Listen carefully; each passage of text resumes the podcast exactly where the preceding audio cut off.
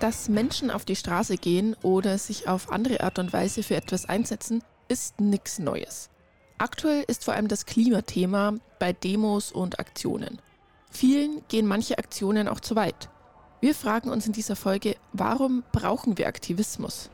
Mit dabei sind Inka Lange vom Bündnis Wir haben es satt und Nicole Nagel vom Cleanup Langquide.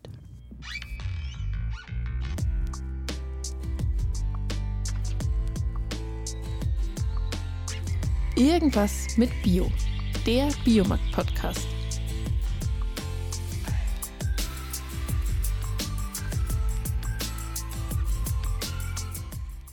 Hi, ich bin Franzi und das ist der Podcast Irgendwas mit Bio. Wart ihr schon mal auf einer Demo? Ich tatsächlich noch nie. Ich würde mich jetzt auch nicht wirklich als Aktivistin beschreiben, aber passiv bin ich halt auch nicht. Also mit Unterschriften auf Petitionen oder bewussten Kaufentscheidungen mache ich ja auch etwas aktiv. Deshalb interessiert mich, welche Arten von Aktivismus es eigentlich gibt. Also ist man nur Aktivistin, wenn man auf Demos geht? Und warum brauchen wir Aktivismus? Diesen Fragen versuchen wir heute mal auf den Grund zu gehen. Aber zuerst wollen wir mal klären, was der Begriff Aktivismus überhaupt bedeutet. Das übergebe ich direkt an Tami. Fakten, Fakten, Fakten. Jetzt kommt KMT. Klugscheißen mit Tammy.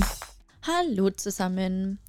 Ich starte heute auch direkt mal aktiv in dieses KMT und zwar mit einer Definition. Weil ehrlich gesagt kann man sich ja schon was unter Aktivismus vorstellen, aber irgendwie ist es mir doch schwer gefallen, das aus dem Stegreif so in Worte zu fassen. Und deswegen haben wir mal für euch recherchiert und zwar gibt es verschiedene Definitionen von Aktivismus. Ähm, laut Duden ist Aktivismus aktives Verhalten bzw. fortschrittliches oder zielstrebiges Handeln und Betätigungsdrang. Es könnte damit aber auch eine von 1915 bis 1920 vorherrschende Literatur gemeint gewesen sein.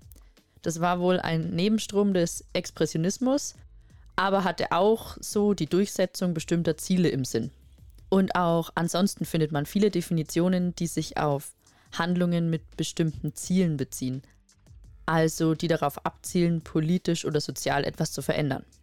Also soweit, so gut. Aber wie ist denn hier momentan die Lage?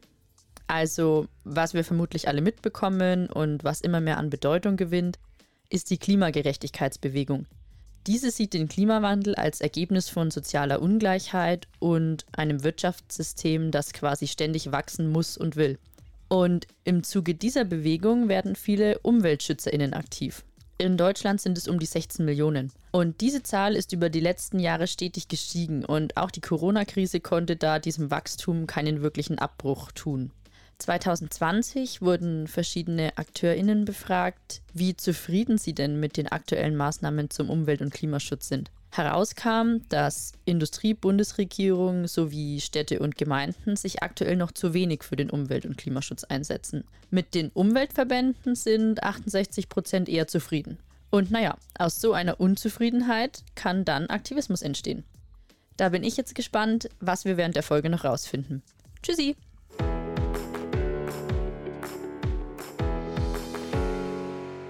Gut, die Basics haben wir jetzt mal geklärt.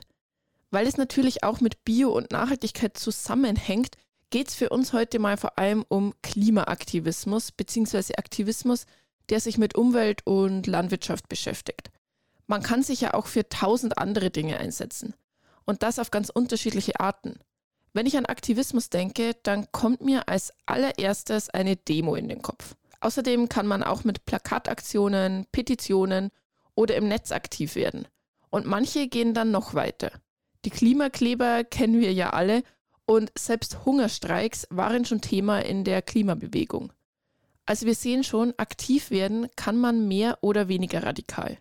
Wenn wir es genau nehmen, ist ja sogar Wählen gehen eine Art von Aktivismus. Eine, die wir auf jeden Fall alle ausüben sollten. Weil ich jetzt keine aktive Aktivistin bin und euch keine Infos aus erster Hand geben kann, habe ich mit einer gesprochen. Inka Lange ist Sprecherin des Wir haben es satt Bündnisses und beschreibt mal, was das Bündnis genau ist und wie ihre Form des Aktivismus aussieht. Wir sind ein sehr großes Bündnis von ungefähr 65 Organisationen aus der Landwirtschaft und Gesellsft. Wir sind Bäuerinnen und Bauern von konventionell bis bio. Wir sind Bäckerinnen, Imkerinnen, Umwelt- und Tierschützerinnen, Aktive der Entwicklungszusammenarbeit und Ernährungsbewegung. Und das, was wir alle fordern, gemeinsam, ist eine sozial gerechte und ökologische Agrar- und Ernährungswende. Dafür gehen wir jedes Jahr seit 2011 immer im Januar im Rahmen der Grünen Woche auf die Straße. Äh, das ist immer ein sehr friedlicher, bunter und lauter und ausdrucksstarker Protest. Also man kann sich das so vorstellen, dass am Anfang viele Traktoren vorne wegfahren. Dann gibt es Menschen in Tierkostümen, bunte Schilder, äh, also eine sehr, eine sehr bunte Bewegung, die dort zusammenkommt und äh, dasselbe fordert. Und ich würde sagen, das ist auch die Stärke dieses Bündnisses, dass wir uns äh, trotz der Unterschiede, die wir haben, auf gemeinsame Forderungen einigen können. Und das ist das, was wir im Januar machen. Im Verlauf des Jahres gibt es dann immer kleinere Aktionen, zum Beispiel Protest oder Demos. Wir waren letzte Woche in Königs Wusterhausen und äh, haben da zum äh, Schlachthof Wiesenhof demonstriert. Dann gibt es Dialogformate, die wir organisieren, Hof mit Zukunft zum Beispiel, bei dem wir Klimaaktivistinnen mit Bäuerinnen und Bauern zusammenbringen. Und ja, dann gibt es eben auch Social-Media-Kampagnen und manchmal skandalisieren wir auch Agrarindustrien ähm, mit unseren Social-Media-Plattformen. Jetzt demnächst werden wir äh, eine Internetseite launchen, die heißt agrar-industrie.de, bei dem wir äh, zehn Steckbriefe veröffentlichen werden von Agrarindustrien, Chemiekonzernen und Tierfabriken ähm, und äh, da deren Klimaschutzbehauptungen aufstellen und äh, den Gegenbeweis antreten. Aktivismus wie der des Wir haben es satt Bündnisses will sich also aktiv in die Politik einmischen und diese zum Handeln bringen. Dabei können die Aktivistinnen etwas auf Bundesebene bewegen wollen, aber natürlich auch auf lokaler. Der Bund für Umwelt und Naturschutz, der Naturschutzbund, WWF und Greenpeace gehören in Deutschland zu den größten und auch bekanntesten Umweltorganisationen. Je nachdem, wie breit man den Begriff Aktivismus fasst, gehören die eben auch dazu. Zur Klimagerechtigkeitsbewegung, die Tammy ja schon erklärt hat, gehören vor allem Gruppen wie Fridays for Future, die letzte Generation oder Extinction Rebellion. Sie betreiben, ich nenne es mal, klassischen Aktivismus, wie man es sich ebenso vorstellt, allerdings in unterschiedlicher Ausführung. Aber auf die Radikalität von Aktivismus gehe ich später nochmal ein. Erstmal interessiert mich nämlich, warum man überhaupt Aktivistin wird. Also was treibt zum Beispiel das Wir haben es satt Bündnis an? Also es ist schon auch die Not, die das Bündnis antreibt. Äh, seit Jahren, seit ist das so, dass äh, zehn Höfe am Tag in Deutschland schließen. Das heißt, wenn man sich die Landwirtschaft anguckt, ist es die Not, die die Menschen auf die Straße bringt und die Zukunft der Höfe. Ähm, das Bündnis hat es satt, dass, ähm, dass, dass der Hunger weltweit und die, die Ernährungsarmut hierzulande immer weiter wachsen, obwohl gute Nahrung ja ein Menschenrecht ist. Also da ist auch nicht nur die Not da drin, sondern da ist auch eine gewisse Form von Wut mit drin. Aber was die Menschen auch antreibt, ist die Lust, äh, ihre Stimme zu erheben und, und laut zu werden und dadurch politisch zu agieren. Manchmal hat man in Deutschland das Gefühl, dass Menschen denken, sie könnten etwas verändern, allein durch ihr Konsumverhalten. Und natürlich können wir in gewisser Weise etwas verändern, indem wir, ähm, indem wir in den Supermärkten ja, mal, mal mehr Bio einkaufen oder weniger Fleisch essen insgesamt. Aber kann, können wir dadurch wirklich etwas verändern an dem System? Und das, das glaube ich nicht. Ich, ich, glaube, durch unser Konsumverhalten, das macht uns glücklicher oder gesünder oder motivierter, aber das ist nicht der entscheidende Hebel zum Wandel oder für eine Wende, der liegt immer bei der Politik, in der Industrie oder Finanzwelt. Und um da etwas zu verändern, braucht es Menschen, die sich organisieren, die politisch werden. Ähm, und das tun wir nicht im Supermarkt. Ich will damit sagen, wir sind weitaus mehr als nur Konsumentinnen. Wir sind politisch und emanzipierte Wesen, wir sind Netzwerkerinnen, Multiplikatorinnen. Wir alle haben eine Stimme, mit der wir die öffentliche Straße belegen können. Also von daher zusammengefasst, was treibt uns an? Es ist eben auch der Wille, politisch Einfluss zu nehmen und zu wirken. Ähm, ich glaube, das äh, kann jeder von uns tun und das sollte auch jeder von uns tun. Äh, weil äh, dafür sind wir in einer Demokratie. Das ist toll, dass wir das sind, in einer Demokratie, wo wir auf die Straße gehen können, ohne etwas zu befürchten. Wir können politisch laut sein, ohne verfolgt zu werden. Und das ist großartig, dass wir das hier können und das sollten wir einfach auch nutzen. Okay, man merkt also, da läuft etwas nicht so, wie es laufen sollte und möchte etwas dagegen tun. Wut und Angst sind das sicher Gefühle, die eine Rolle spielen. Aber mit Sicherheit auch die Überzeugung, dass sich etwas ändern kann. Sonst könnte man sich den Protest ja direkt sparen. Neben Inka Lange von Wir haben es satt habe ich auch mit Nicole Nagel gesprochen. Sie betreibt eine etwas andere Form von Aktivismus. Sie sammelt Müll. Während der Corona-Zeit hat sie mit ihrer Familie begonnen, regelmäßig Müll zu sammeln. Mittlerweile ist daraus eine richtig große Gruppe geworden, die sich einmal im Monat trifft. Ich habe die Gelegenheit des Interviews gleich genutzt, um mit Nicole vom Clean Up Langweid Müll zu sammeln. Kannst du, also wenn die beiden blinken, dann passt es. Dann okay. kannst du es einfach ran, ranklipsen irgendwo, wo du magst. Gut. Schlüssel. Trink nochmal einen Schluck. Geht's los. Jetzt nur noch zwei Zangen mitgenommen, die hänge ich da vorne noch hin. Da haben wir so einen Müllsammelbaum. Ah, okay. Ach, Müllsammelbaum heißt, da kann quasi jeder theoretisch sich, sich was nehmen Bedienen. und Müll sammeln. Ja, genau. Dass jeder, der quasi herumläuft und vielleicht was sieht, sagt, okay, nehme ich mir einen Eimer mit, nehme ich mir eine Zange mit und sammle dann was auf. Ähm, ja. Aber was ist denn so, wenn du jetzt sagst, es gibt ein Gefühl in dir, oder ich weiß nicht, wie man es beschreiben soll, so ein Beweggrund, der dich antreibt, das zu machen? Kannst du das irgendwie beschreiben? Was ist deine Motivation? Wie soll ich das beschreiben? Das ist so ein Antrieb, das tun zu müssen, weil wir ja sonst unseren Planeten nicht retten können. Mhm. Ich meine, wir sind es ja alle. Es wird Plastik konsumiert ohne Ende. Es wird, ja, weiß ich nicht, man geht teilweise so unbewusst um. Man konsumiert so total unbewusst und überflüssig. Und ja, das hat für unsere Kinder ja keine Zukunft dann. Mhm. Das heißt, wir haben selbst eine Tochter und wir wollen ja für alle anderen, auch für unsere Patenkinder und alle anderen Kinder, wollen wir ja das bewahren. Und mhm. wir müssen da was tun. Wir müssen wirklich was tun. Mhm. Die Kippe. Ah, ja, Zigarettenkippen sind wahrscheinlich ein Riesenthema auch, oder? Die sind ein Riesenthema. Die sind, ich glaube, weltweit ein Riesenthema. Wobei, wenn man nicht drauf ja, achtet, so zu Anfang. Also wer noch nicht Müll gesammelt hat, der geht ja meistens so, ja, müllblind, sage ich mal, durch die Gegend. Das fällt ja oft gar nicht auf. Man geht da einfach so und man schaut ja nicht. Und die Dinger, sie sind ja echt klein. Und ja. Also es ist Wahnsinn. Das kann ich mir vorstellen, ja. Wenn also ich sehe das auch, äh, Müllkippen, äh, Zigarettenkippen sehe ich so viele einfach. Das ist echt heftig. Ja, weil es halt einfach noch nicht in den Köpfen angekommen ja, ist. Es ist, eine, ne? ah, die hätte ich, ich jetzt sogar schon übersehen. Handschuhe noch. nee, das ist halt einfach, weil oft die Gefahr gar nicht ja, bekannt ist. Man mhm. weiß ja oft gar nicht. Das ist ja nur so ein kleines Ding, so eine kleine Kippe. Was soll die anrichten? Wer sich nicht mit befasst. Dankeschön. Ach so, jetzt habe ich ins Falsche rein. ja, ja, das ist egal. Da kommen okay. oft welche rein. Und der, der weiß ja gar nicht, dass die ja 7000 Chemikalien enthalten oder mhm. dass im Filter Mikroplastik drin ist, was dann letztlich ja eigentlich immer erhalten bleibt. Das geht ja nie weg. Ja. Das zersetzt sich nach 10 bis 15 Jahren. Man sagt, im Salzwasser dauert es vielleicht 400 und dann bleibt es da. Das bleibt immer da. Mhm. Und deshalb müssen wir was tun. Deshalb ist es auch ja unser Bestreben, jeden Tag loszugehen und jeden mhm. Tag Vorbild zu sein. Mhm. Ähm, würdest du sagen, du bist da irgendwie wütend auch? Also ist es Wut auch, die nee. dich so ein bisschen antreibt? Nee, keineswegs. Nee. Was mich vielleicht mal wütend macht, wenn jemand jetzt direkt irgendwo ja, so, ja, so drei, vier Flaschen zerstört, mutwillig zerstört und dann kommt ein Hund wie hier und tritt vielleicht rein. Mhm. Das macht mich dann mal wütend. Mhm. Aber ansonsten. Du hast ja gerade schon gesagt, es, sind halt, es ist halt irgendwie was im Kleinen. Äh, in unserer Podcast-Folge geht es ja so darum, warum brauchen wir Aktivismus? Weil ich würde schon sagen, das ist eine Form von Aktivismus. Ähm, ihr geht jetzt also zumindest ist das jetzt nicht das, wo, wo ihr auf Demos seid und nee. ähm, irgendwie, ja, wie Fridays for Ach. Future unterwegs seid.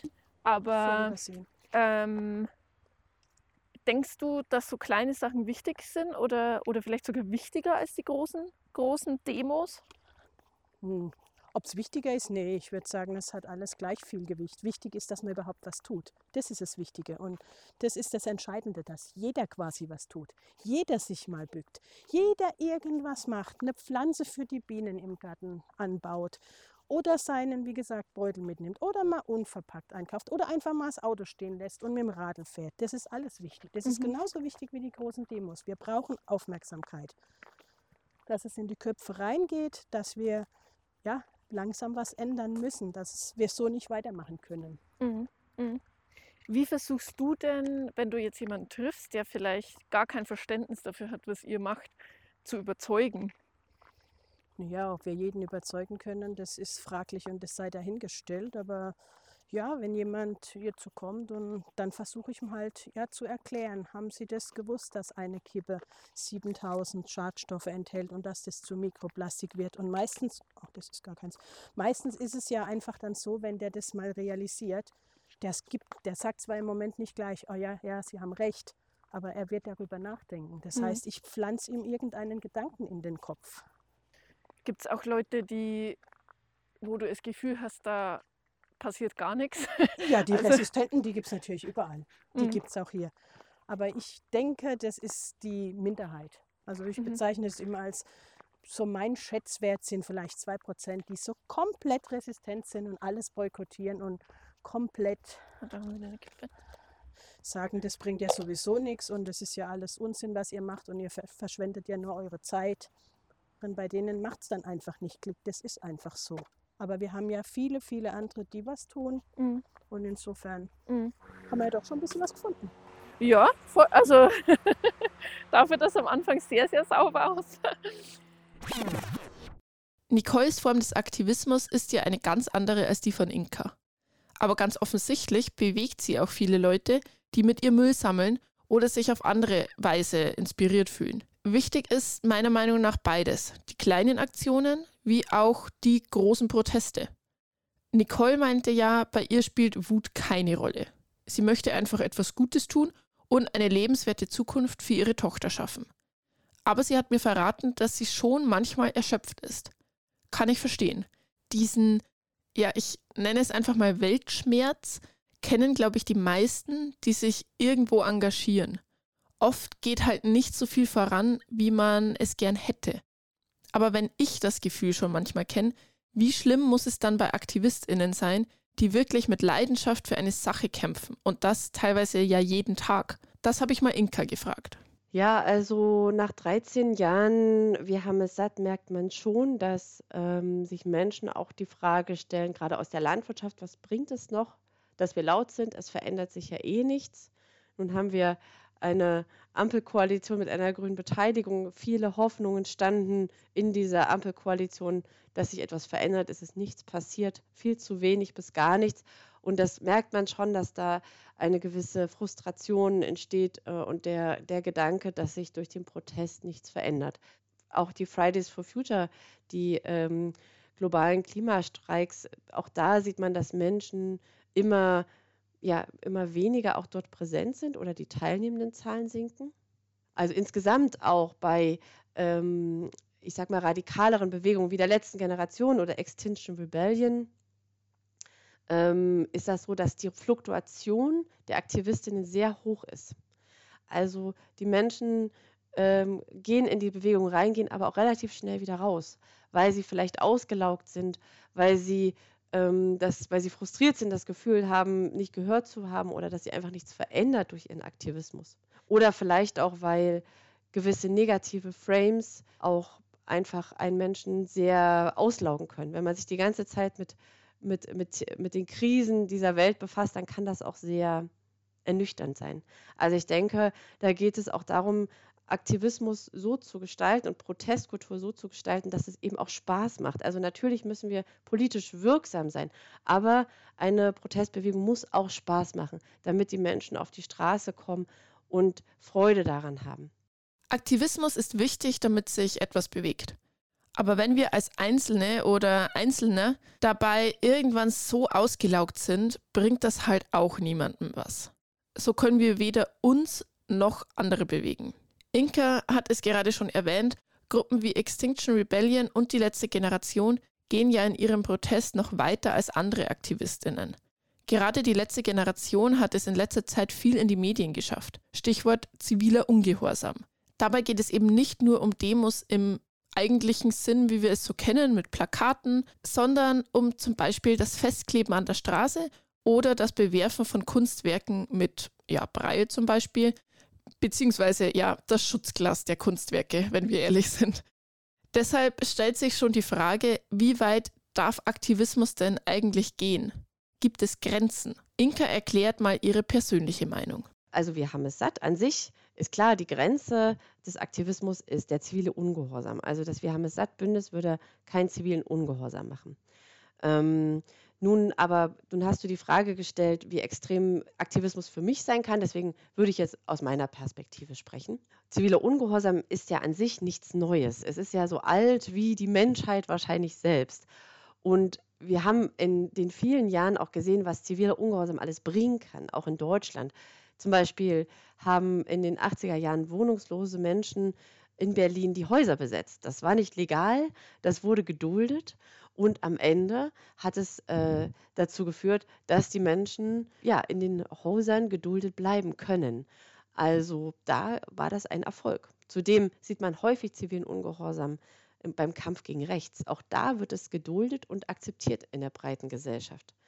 Nun ist das interessant, wieso das bei der letzten Generation mehr Diskussionsbedarf hervorruft, mehr Unmut hervorruft und wieso es eventuell nicht geduldet ist. Ist das, weil es uns mehr selbst betrifft, weil es uns wehtut, wenn Menschen sich auf die Straße kleben und wir im Stau sitzen?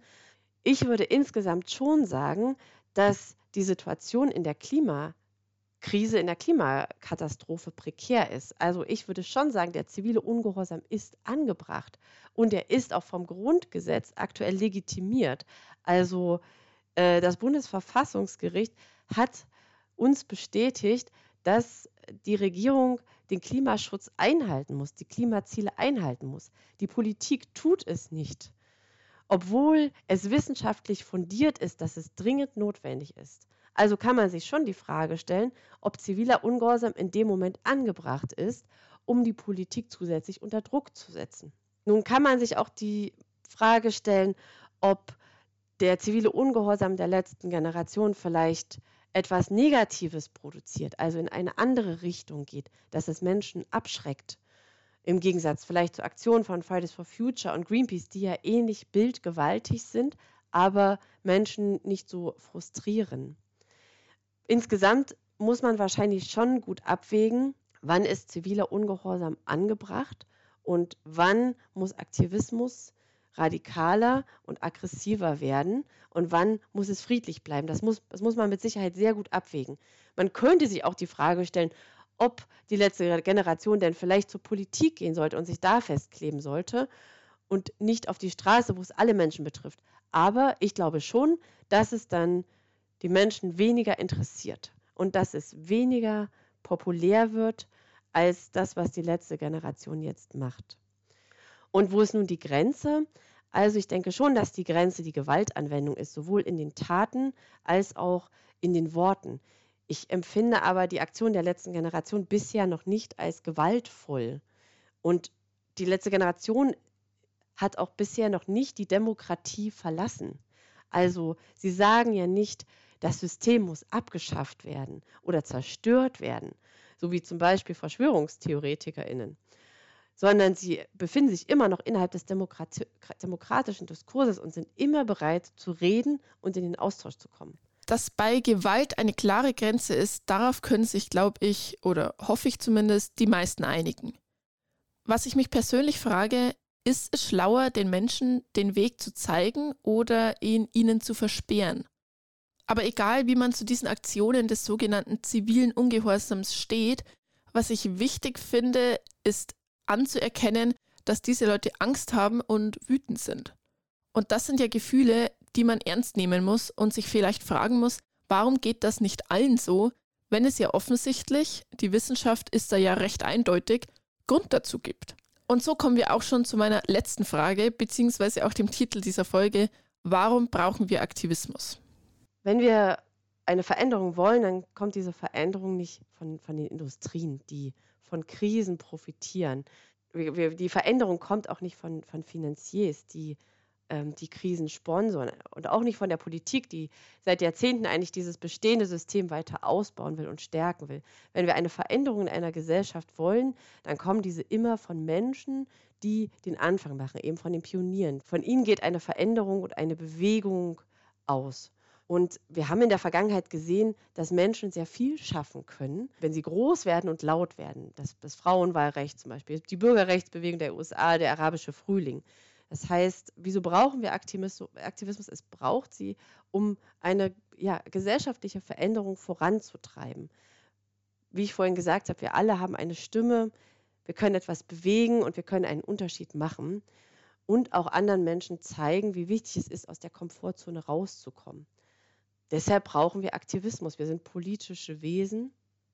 Und ich denke auch, dass es den Menschen selbst gut tut, aktivistisch zu sein und politisch zu wirken, das Gefühl zu haben, man kann etwas beeinflussen in dieser Gesellschaft. Weil das Allerschlimmste ist ja eigentlich, wenn man in einer Gesellschaft lebt, wo man das Gefühl hat, man kann nichts tun, man ist gefangen, man kann seine Stimme nicht erheben. Aber zum Glück ist es bei uns hier nicht der Fall. Wir können Teil eines Wandels sein und deshalb braucht es Aktivismus. Mich selbst als politisches Wesen zu sehen, finde ich echt schwer. Aber ich verstehe natürlich, was Inka Lange meint. Um was zu bewegen und voranzubringen, muss man einfach was tun. Egal ob im Kleinen oder im Großen. Veränderungen passieren halt nicht einfach so, nur weil sich das jemand im Stillen wünscht. Aktivismus verbreitet ja auch Wissen und macht auf etwas aufmerksam. Wir wüssten sicher noch nicht so viel über den Klimawandel oder wären uns dessen so bewusst, wie wir es jetzt sind, hätte Greta nicht die Schule geschwänzt. Und auch im Biobereich sind die PionierInnen, die teilweise seit 50, 60 Jahren für Bio kämpfen, ja irgendwann aktiv geworden, weil sie gesehen haben, dass es einen Wandel in der konventionellen Landwirtschaft braucht. So, dann ziehe ich mal noch ein persönliches Fazit. Ich glaube, ich werde nach dieser Folge keine Demogängerin. Das ist auch okay. Ist einfach nicht mein Ding. Aber vielleicht gehe ich einfach mal Müll sammeln. Dann bin ich gleich noch an der frischen Luft, ist ja auch schön. Oder ich nehme das nächste Mal die Bahn, auch wenn es länger dauert. Ist ja auch irgendwie ein Statement. Ich persönlich finde, dass es schon eine Art Aktivismus ist, wenn man sich informiert. Wenn man Bescheid wissen will, was vielleicht falsch läuft und dann im Kleinen bei sich im Umfeld Leute und sich selbst dazu bewegt, etwas zu ändern. Ich wünsche euch auf jeden Fall viel Spaß auf der nächsten Demo oder beim Müllsammeln oder was auch immer. Schreibt uns gerne mal, wofür ihr euch engagiert und einsetzt. In der nächsten Folge tauchen wir ein ins Tierreich. Wir wollen wissen, wie Tiere eigentlich kommunizieren. Ich freue mich, wenn ihr wieder dabei seid. Tschüssi!